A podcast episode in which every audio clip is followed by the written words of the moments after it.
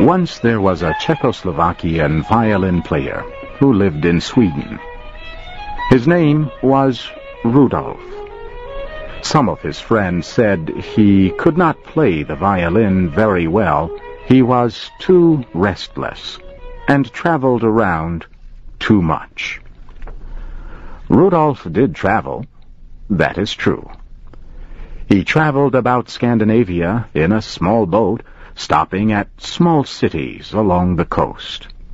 Here, he would give violin concerts and earn money to buy food and clothes. If he found a person to play the piano with him, good. If not, he played music that did not need a piano. Once or twice he felt a great need to play music that needed a piano, so he made believe one was playing. He would play complete sonatas for violin and piano with no piano in sight.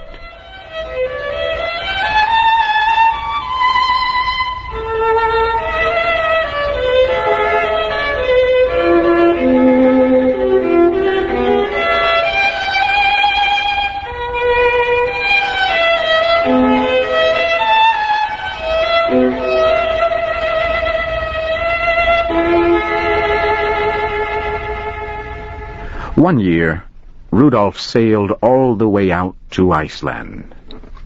He began playing at different seaport cities all around the rocky coast. It was a hard and difficult land. Yet, the people in those areas never forgot how to be kind and friendly to strangers. One day, Rudolf was sailing from one town to another when the northeast sky turned black and threatening. A storm was blowing in over Iceland. Rudolf was sailing near a dangerous, rocky place, and the closest port was four hours away. The wind began to blow stronger. Rudolf was beginning to feel troubled. Then he saw a lighthouse less than a kilometer away. The lighthouse was on a small rocky island surrounded by deep water. At the bottom of the lighthouse were big, heavy rocks. In one place, the rocks separated.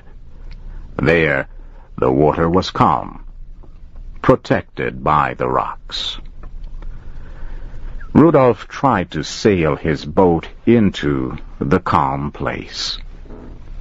At last he did. He tied the boat to a metal ring that was stuck in the rocks. He began walking up the rocks toward the lighthouse. At the top of the rocks was a man. His body was almost hidden by the storm clouds that hung low over the lighthouse. You are welcome. The man's voice thundered down the rocks louder than the noisy waves. The lighthouse man led Rudolph up the metal stairs.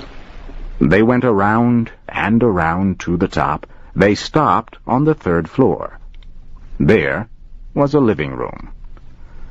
The lighthouse man became very busy preparing for the storm. He had to make sure the great light on the top of the lighthouse would shine during the black storm. The lighthouse man was very big. He had a long gray beard hanging from his chin. He moved around very slowly, as if every move he made was carefully thought about before he made it. The lighthouse was his world small as it was, and he knew every inch of it. He did not talk very much. Words were not important to him. Not as important as the forces he lived with all around him. He was kind and gentle, very different from the place he lived in, where the wind blew the seas high and threw ships against the rocks. They shared a supper of black bread and boiled potatoes, herring, cheese, and hot tea. Then the two men sat and studied each other. The storm struck against the lighthouse with a thousand different noises. Rudolph offered the lighthouse man some tobacco. The old man shook his head, no, and smiled a little. To Rudolph he seemed like an island, strong as the rock the lighthouse was built on. He needed nothing, nothing more than what he had in his lighthouse. He sat there gentle and quiet, his big hands resting on his knees. He was at peace. Rudolph learned more about the old man. He was born in this very lighthouse eighty-three years ago. His father had been the lighthouse man before him. His mother, the only woman he had ever known, taught him to read the Bible. And he read it every day. He had no other books.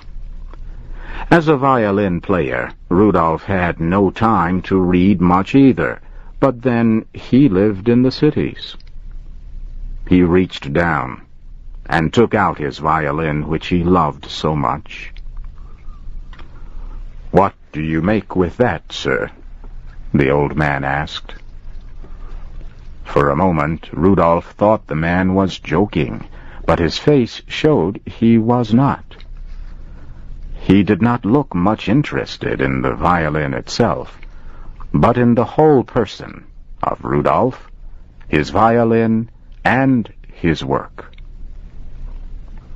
Rudolph found it hard to believe that there was someone in the world who did not know what a violin was. Yet he could not laugh. He felt small against the calm shining from the old man. I make music with it, he spoke in a voice not sure of what it said. Music, the old man said, not completely understanding. I have heard of it, but I have never seen music. One does not see music. One hears it. Ah, yes, the old man said, and he looked at the violin player and gave him all the respect of a great man. Then something in the storm, and the lighthouse, and the old man lifted Rudolph away from his usual everyday feelings. He was filled with understanding and love. He was lifted to a world he had never known or felt. He wanted to play music that showed the power of fire and stars just for the old man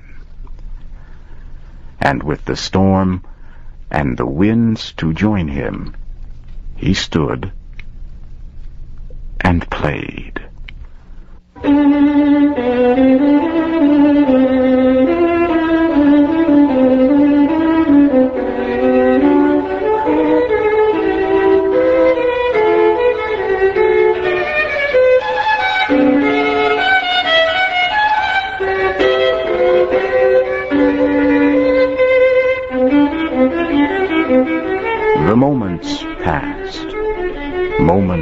Were days in the birth of fire and stars, moments of the struggle of all men, and finally moments that showed the greatness of all human spirit. Never before had Rudolph played with such power. Outside, waves and winds beat the lighthouse with giant hands. Above, The strong light threw its life-saving beams across the dark and angry seas.